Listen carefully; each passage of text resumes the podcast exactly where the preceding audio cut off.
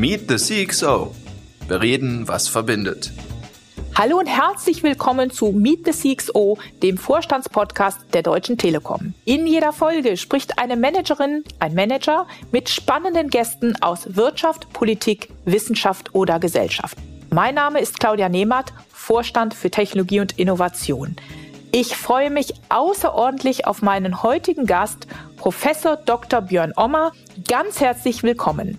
Herr Ommer gilt als Erfinder der generativen Bild-KI Stable Diffusion. Das ist ein Algorithmus, der aus unzähligen Trainingsdaten neue Bilder erzeugt. Und das ganz kostenlos. Schön, dass Sie bei uns sind, lieber Herr Professor Ommer. Ich freue mich auf unser Gespräch. Es freut mich sehr, Frau Nehmert, hier zu sein. So, für diejenigen, die Herrn Ommer nicht kennen, möchte ich Sie kurz vorstellen. Björn Ommer ist ordentlicher Professor an der LMU in München und Leiter der Computer Vision und Learning Group. Er hat Informatik studiert an der ETH Zürich, promoviert und war unter anderem an der UC Berkeley sowie am Munich Center for Machine Learning tätig. Und, ganz wichtig, Herr Ommer, Sie sind Entwickler und Erfinder von Stable Diffusion eine viel diskutierte künstliche Intelligenz, genauer gesagt eine generative KI, mit ihrer Hilfe kann man fotorealistische Bilder erzeugen. Stable Diffusion ist für alle frei verfügbar. Insofern, lieber Herr Ommer, wir haben viel zu besprechen. Zu Beginn möchte ich allerdings mit einer persönlichen Frage starten. Ich habe gelesen, dass während Ihres Informatikstudiums Physik Ihr Nebenfach war. Nun bin ich auch Physikerin und daher immer total neugierig. Und insofern meine Frage, wussten Sie eigentlich damals schon, dass Sie sich dem Gebiet der künstlichen Intelligenz einmal widmen wollten? Ich habe mich für viele Fächer interessiert, für Informatik, Physik, auch für die Neurowissenschaften. Aber als Kind noch vor dem Studium habe ich mich gefragt, wo denn so dieses neue Terrain sein könnte, in das man sich hinbewegen kann. Es wirkte so, als wenn der Globus, als wenn auf der Landkarte alle weißen Flecken irgendwie erschlossen wären. Ich bin ein bisschen von Körpermaßen zu lang geraten, als dass ich mich in irgendein Raumschiff in den Weltraum setzen will da schien mir dann irgendwann so, dass die neue Frontier, die es wirklich da draußen gibt, wirklich unsere Intelligenz ist. Die menschliche Intelligenz besser zu verstehen, eine große Herausforderung ist und einfach diese Fähigkeit aus der Welt Sinn zu machen, die Welt zu erfahren und dann Sinn zu machen, eine große Herausforderung ist und gleichzeitig auch enorme praktische Implikationen hat, wenn wir das nachbilden können für sehr, sehr viele Anwendungen. Das kann ich super gut nachvollziehen. Und damit kommen wir dann auch gleich zu dem Thema künstliche Intelligenz. Dank ChatGPT wird gerade ja unheimlich viel diskutiert über sogenannte generative KI. Und jetzt würde ich ganz gern mit Ihnen einmal das ganze Thema etwas entmystifizieren, wenn das geht. Insofern könnten Sie kurz und anschaulich erklären, wie generative KI eigentlich funktioniert. Ja, Computer sind, wenn man sie so kauft, ziemlich dumme Kisten. Das heißt, sie müssen lernen, um beliebige Aufgaben zu erledigen. Und was generative KI absetzt von dem, was wir früher mal gemacht haben oder bis vor kurzem gemacht haben im maschinellen Lernen, ist, dass wir das vorher sogenannt diskriminativ gemacht haben. Wir haben gelernt, Hunde von Katzen beispielsweise zu unterscheiden. Aber wenn man dem Computer das beibringt, dann kann man vielleicht sowas wie Google Bildersuche ermöglichen. Aber Computer sind sehr gut darin, Abkürzungen zu nehmen. Und irgendwann merken sie, dass sie Hunde vielleicht besser an dem Knochen, der vor dem Hund liegt, erkennen, als an dem Hund selber. Was generative KI macht, ist diesen Prozess umzudrehen. Zu fragen, hm, kannst du mir, lieber Computer, Bilder von Hunden generieren, Bilder von Katzen generieren? Und auf die Art und Weise können wir natürlich viel besser verstehen, was der Computer in diesem Bild für einen Hund hält. Aber das andere, das ist noch viel entscheidender. Wir haben auf einmal nicht mehr versucht, Klassen auseinanderzuhalten, sondern wirklich eine Repräsentation der Welt dadurch gelernt, die unabhängig von der beliebigen Aufgabe ist. Und so kann ich eine generative KI verwenden für etwas anderes, als nur den Hund oder die Katze zu erkennen. Und das sehen wir, glaube ich, jetzt heute alle mit ChatGPT oder Stable Diffusion solchen Systemen. Sie haben nun jetzt Stable Diffusion entwickelt, ein KI-Werkzeug zur Bilderzeugung. Mich würde interessieren, was braucht es eigentlich, um eine Software wie Stable Diffusion zu entwickeln? Zum Beispiel Neugier, Erfindergeist oder andere Themen. Was musste da zusammenkommen für Sie? Also zuerst mal, das war ich mit meinem Lehrstuhl zusammen, die das entwickelt haben. Und unser Ziel von vornherein war gewesen, und das war die Motivation, dass wir diesen Prozess der generativen KI demokratisieren wollten. Sehen Sie, was uns angetrieben hat, war, dass es so ausschaute, als wenn in Zukunft einige wenige große Firmen die einzigen sind, die diese Entwicklung vorantreiben können, weil generative KI auf enorm große Hardware angewiesen ist. Mich hat umgetrieben, dass die Forschung damit dann auch in Zukunft womöglich dann beschränkt ist auf diese wenigen großen Firmen. Und die Frage ist, wie können wir ein ebeneres Spielfeld machen, bei dem mehr kluge Köpfe hineintreten können und das Ganze vorantreiben können. Und das ist das, was am Ende des Tages Stable Diffusion ausgemacht hat. Diese Frage, wie kann ich große Trainingsmengen, der Bedarf ist, wenn ich ein System trainieren will, was über die gesamte Welt, visuelle Welt Aussagen machen kann, wie kriege ich die so zusammengekocht, dass das Modell am Ende des Tages auf eine Consumer-Grafikkarte oder mittlerweile sogar in Mobiltelefon passt. Und das, diese Abstraktion, die denke ich ist eine Schlüsselfähigkeit von menschlicher Intelligenz und eine, an der wir mit Stable Diffusion gearbeitet haben und das Modell nicht einfach Brute Force größer gemacht haben. Ja, also ich muss zugeben, der Gedanke der Demokratisierung gefällt mir sehr. Da komme ich auch gleich nochmal drauf zurück. Vielleicht nochmal zu KI selbst. Künstliche Intelligenz verändert ja nicht nur die Technologiebranche, sondern wahrscheinlich sehr fundamentell die Art, wie wir leben, arbeiten werden und letzten Endes alle Industriesektoren. Und es gibt nicht wenige Menschen derzeit, die das sogar gleichsetzen mit sowas wie Entdeckung des Feuers oder Erfindung der Elektrizität. Würden Sie dem zustimmen? Und vielleicht damit verbunden auch gleich eine zweite Frage. Wie bewerten Sie den Erfolg oder die Folgen dann Ihrer eigenen Forschungsarbeit diesbezüglich? Vielleicht kurz zum Zweiten. Also mich hat gewundert, überrascht, wie schnell generative KI und das, was wir dann mit Stable Diffusion entwickelt haben, wie schnell das angewendet worden ist, wie breit von wie vielen Forschern und Entrepreneurs das angewendet worden ist und in wie viel diversen Applikationen das in enorm kurzer Zeit dann stattgefunden hat, wirklich innerhalb von Wochen und wenigen Monaten. Aber etwas genereller, ich denke, wir sehen, dass generative KI zu sowas wie einer Enabling Technology wird. Und auf diese Art und Weise denke ich schon, dass es gerechtfertigt ist, davon zu sprechen, dass es ähnliche Durchbrüche ermöglicht, wie wir das früher mit der Elektrizitäts- oder Dampfmaschine gesehen haben. Eine Technologie, die nicht Mittel zum Zweck ist, ihrer selber, sondern die viele andere Technologien erst ermöglicht, andere Ansätze, die darauf zukünftig aufbauen werden, die wir teilweise auch noch gar nicht kennen und damit natürlich zum Motor für den weiteren Fortschritt wird. Wir in unserem Unternehmen betonen immer, dass wir den Menschen in den Mittelpunkt unserer Produkte und Technologie setzen wollen. Ich selber verwende gerne den Begriff Human-Centered Technology, womit ich zum Ausdruck bringen möchte, dass Technologie dem Menschen dienen sollte und nicht umgekehrt. Und jetzt habe ich gelesen, ein Zitat von Ihnen, das da lautet, ich sehe den Computer eher als ein Werkzeug für den Menschen, von dem ich mir wünsche, dass es viel besser wird, als es im Moment ist. Da habe ich dann gedacht, möglicherweise denken wir da ähnlich. Aber meine Frage an Sie, wie sehen Sie das Verhältnis zwischen Mensch und Maschine, Mensch und KI in Bezug auf ja, gesellschaftliche Auswirkungen und vielleicht auch moralische Grenzen? Mir war es immer wichtig, dass wir mit generativer KI, mit KI insgesamt eine Technologie schaffen, die menschliche Fähigkeiten augmentiert, erweitert. Wir möchten nicht den Menschen ersetzen. Äh, der Mensch soll dadurch Möglichkeiten bekommen, seine eigenen Beschränkungen etwas zu erweitern. Und die Menschheit hat das immer gemacht. Wir sind nicht gut da drin, besonders schnell zu rennen, besonders schwere Dinge zu tragen, haben uns dafür Technologien gebaut und dasselbe haben wir schon erlebt bei unserem eigenen Verstand. Wir können uns nicht beliebig große Dinge merken oder große Zahlen rechnen. Dafür haben wir auch Technologie entwickelt. KI treibt das jetzt ein Stück weiter und ist auf diese Art und Weise natürlich ein Beflügler. Es wird häufig auch vom Bicycle of the Mind gesprochen, von etwas, was uns dort weiterbringt. Ich denke, dass der Mensch dabei aber weiterhin im Zentrum stehen muss. Es darf sich nicht um die Technologie drehen, sondern die Technologie sollte dem Menschen weiterhelfen.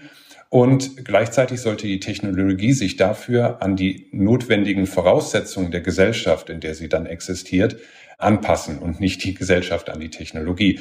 Ein gutes Beispiel dafür ist zum Beispiel die Google Glass, die Brille, die damals entwickelt wurde, mhm. die nicht in die Gesellschaft hineingepasst hatte. Und da muss sich Technologie entsprechend fügen. Und was mir da sehr, sehr wichtig ist, ist, dass damit das in einer demokratischen Gesellschaft, diese Technologie wirklich produktiv eingesetzt werden kann und nicht gegen die Gesellschaft, ist es enorm wichtig, dass sie eine gewisse Verlässlichkeit, Trustworthiness hat, dass sie eine mhm. gewisse Transparenz hat und eine gewisse Offenheit am Ende des Tages auch damit einhergeht, damit man nachvollziehen kann, was man denn da einsetzt und was die Grenzen davon ist. Und dazu war mir sehr wichtig, dass es für unabhängige Experten sowie auch für Laien möglich sein muss, Möglichkeiten zu haben, um die Technologie, ihre Grenzen und ihre Implikationen untersuchen zu können. Und das fand ich, das ging am besten in einem offenen Feld und nicht, wenn es irgendwo closed up in einer Firma einfach nur hinter verschlossenen Riegeln gehalten wird und man dann die Applikation einfach nur ausprobieren kann. Da gebe ich Ihnen absolut recht.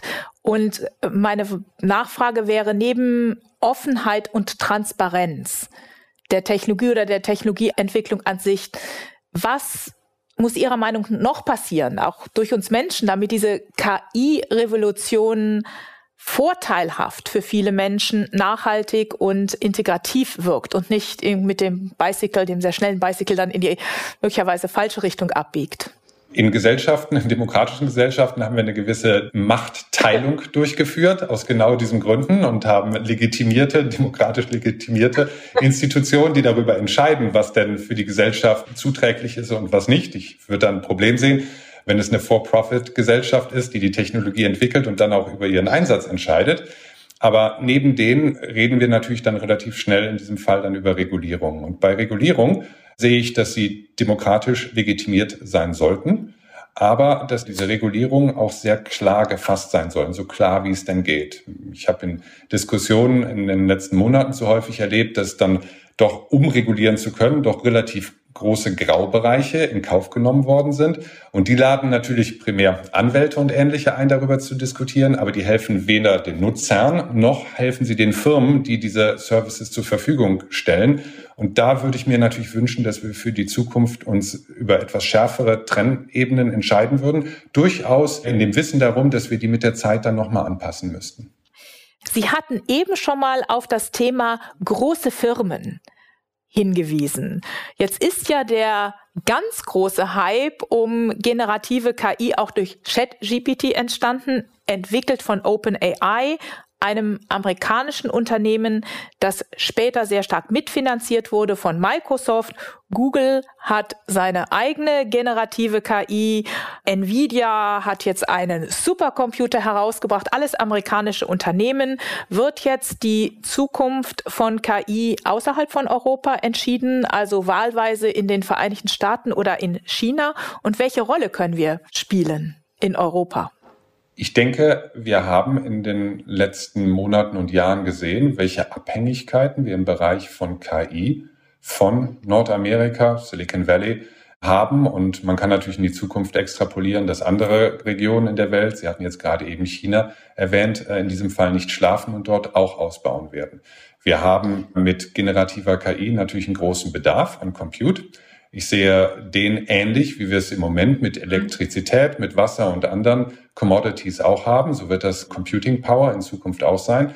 Und sehe uns dort in Europa, in Deutschland, nicht besonders gut im Moment aufgestellt. Es gibt ein, ein Bewusstsein darüber, dass man daran etwas ändern sollte. Aber wenn man sich vorstellt, ja. dass KI diese Enabling Technology wird, die alles durchdringen wird, dann sollten wir natürlich gucken, dass wir mit unseren europäischen Werten auch hier die Basis dafür schaffen, dass wir eine gewisse Unabhängigkeit davon haben. Was zu viel Abhängigkeit in diesem Fall bedeuten würde, haben wir natürlich unlängst in vielen Bereichen erfahren. Ja, das stimmt. Ich würde sagen, Problem erkannt, also das Bewusstsein ist jetzt da, dass etwas passieren muss und sollte. Was würden Sie denn sagen, müsste passieren? Was würde Ihnen helfen, damit man noch mehr Wumms auf die Sache bekommt und auch vielleicht aus den ganzen wissenschaftlichen Ergebnissen mehr erfolgreiche Geschäftsmodelle hier auch in Europa baut?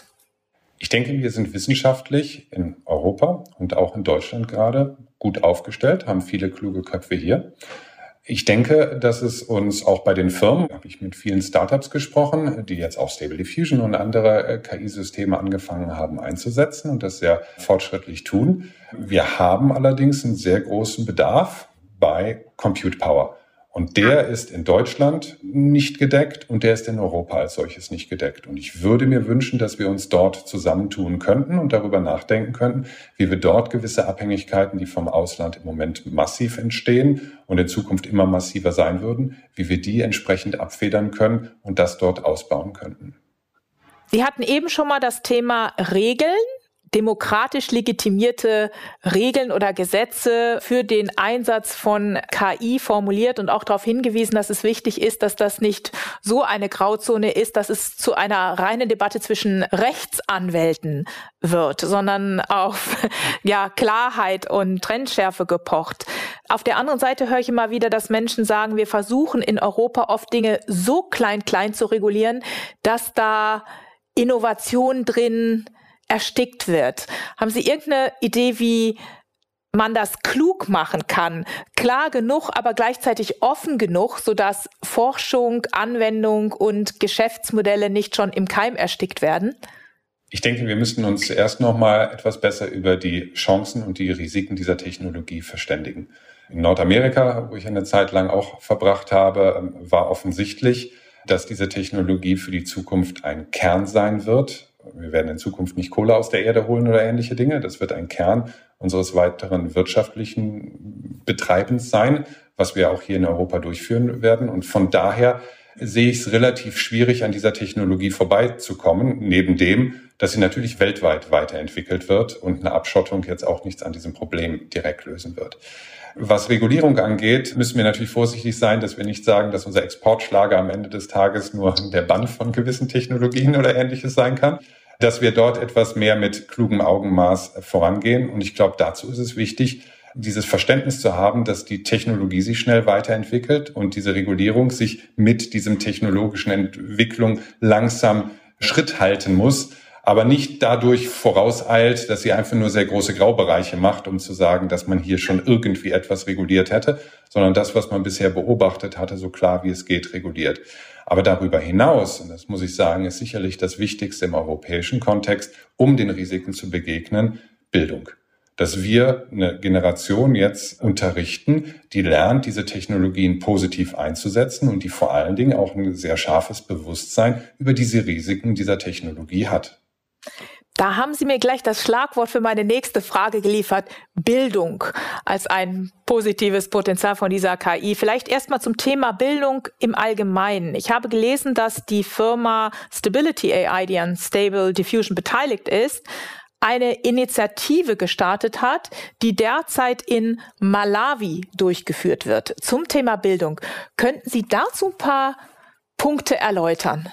Ja, also so One-Laptop-Child-Initiativen gab es natürlich auch schon vorher. In der vorigen Runde, Gate-Stiftung und ähnliche, war, soweit ich das weiß, die Analysen, die dann begleitend durchgeführt worden sind, nicht ganz zu den ganz positiven Schlüssen gekommen. Da hat man festgestellt, mhm. dass es vermutlich in der Entwicklungshilfe andere, viel grundständigere Dinge gibt die deutlich wichtiger sind, was man sich natürlich auch gut vorstellen kann, wenn es den Kindern sonst sehr, sehr schlecht geht, dass das Laptop dann hinten heran vielleicht gar nicht mehr zum Einsatz kommt.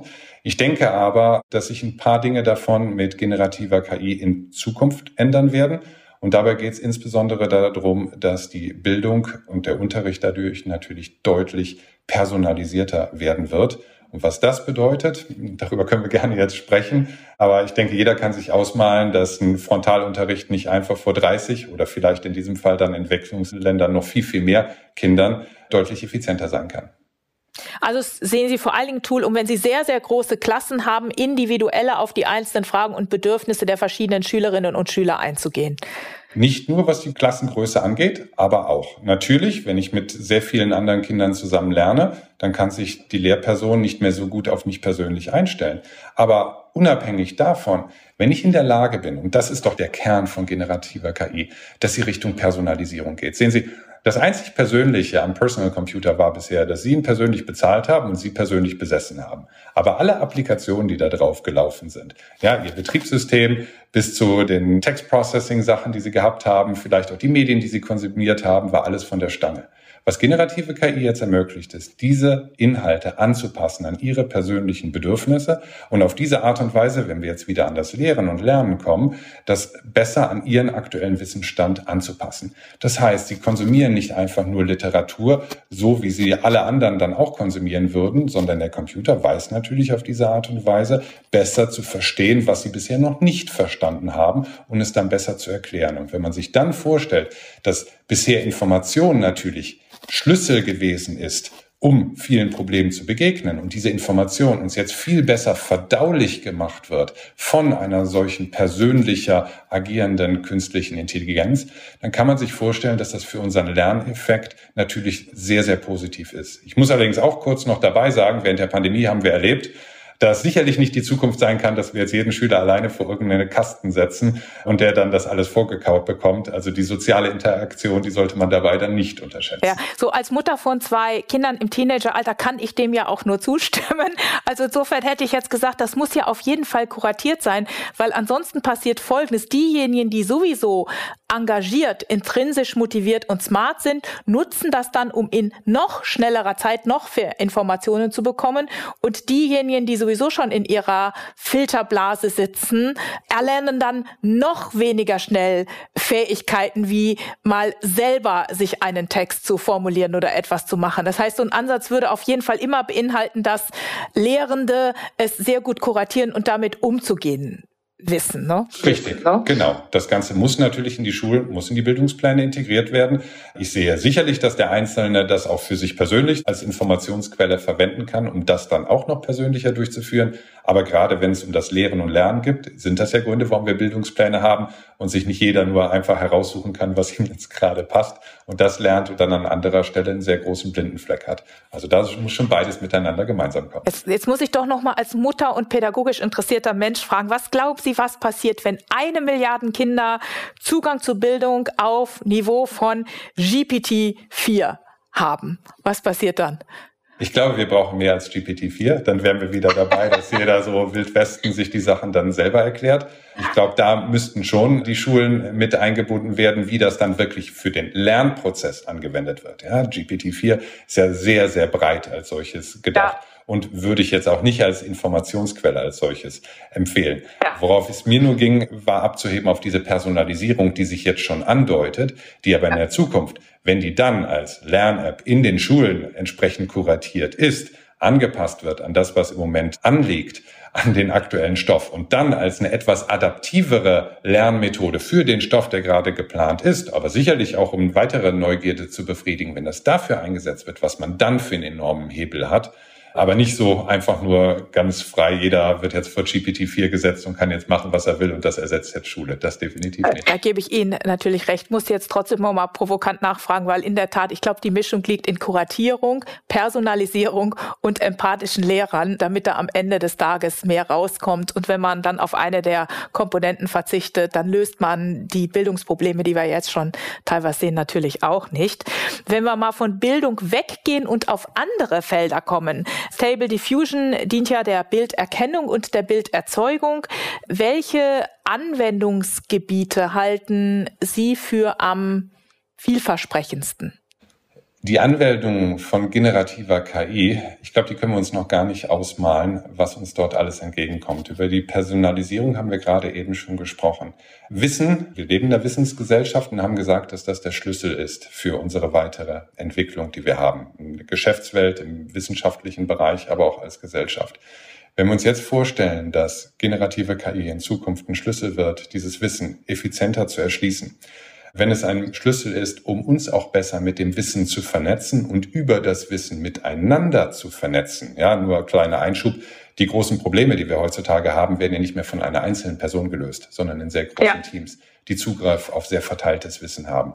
Wenn uns diese Technologie dabei hilft, wenn sie uns dabei hilft, vielleicht auch gewisse Grenzen zu überwinden, indem wir einander etwas besser verstehen können, gewisse Probleme, die wir haben, dort etwas besser erklären kann, dann können wir uns auf dieser Art und Weise vorstellen, was für ein enormer Hebel das am Ende des Tages wird. Ich sehe große Chancen dabei im Bildungsbereich. Ich sehe große Chancen dabei, dass wir die Konsequenzen unseres Verhaltens besser verstehen können, wenn man an sowas wie Climate Change denkt. Eine Technologie, ja. die uns aufzeigt, besser aufzeigen kann, was denn die Konsequenzen davon sind.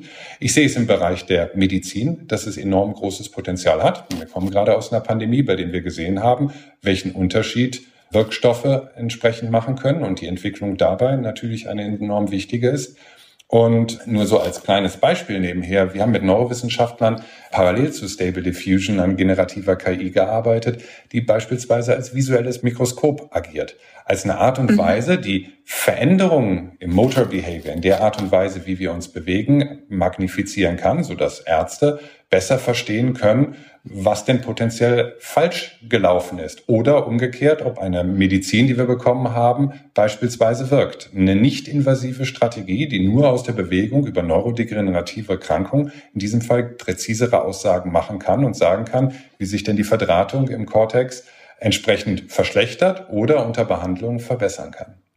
Und neben diesem medizinischen Beispiel, was würden Sie als Wissenschaftler sagen, wie könnte sich das Ganze auswirken auf den wissenschaftlichen Diskurs einerseits und auf unser menschliches Vermögen zum kritischen Denken und dem Eingehen auf Argumente anderer Menschen.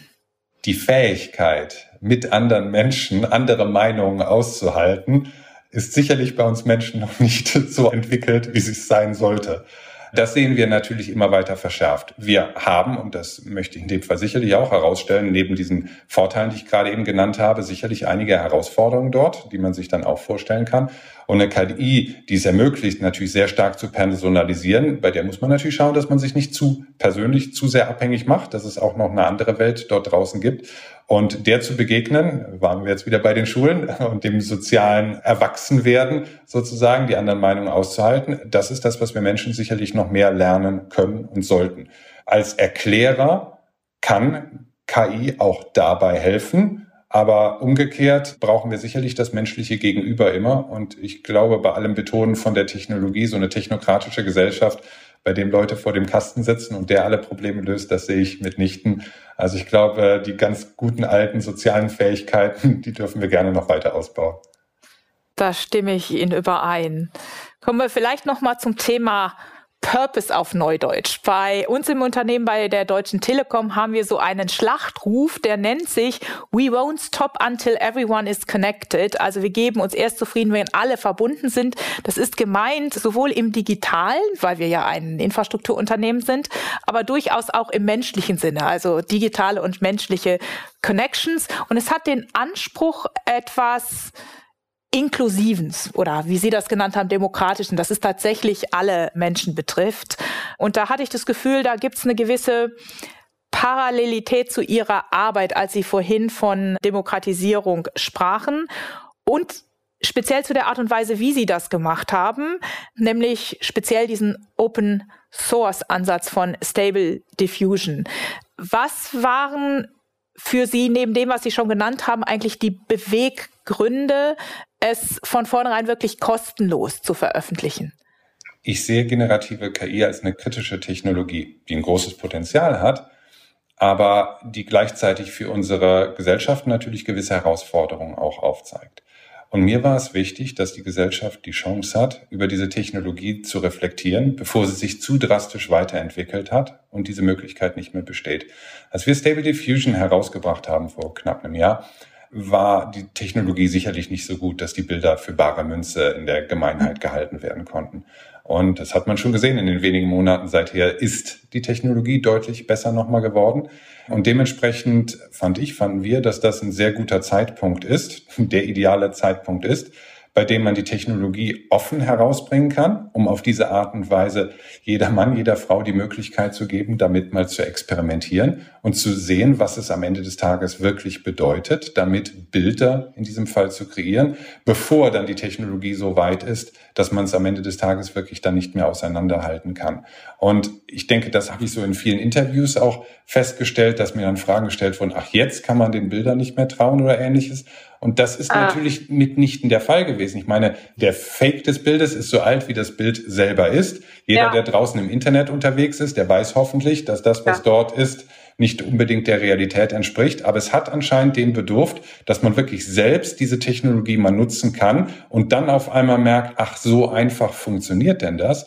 Und auf diese Art und Weise natürlich diesen Zugang und dieses Lehren sozusagen, was die Konsequenzen sind, das hat sich dadurch dann am Ende des Tages auch eingestellt. Und das war die Motivation für mich gewesen.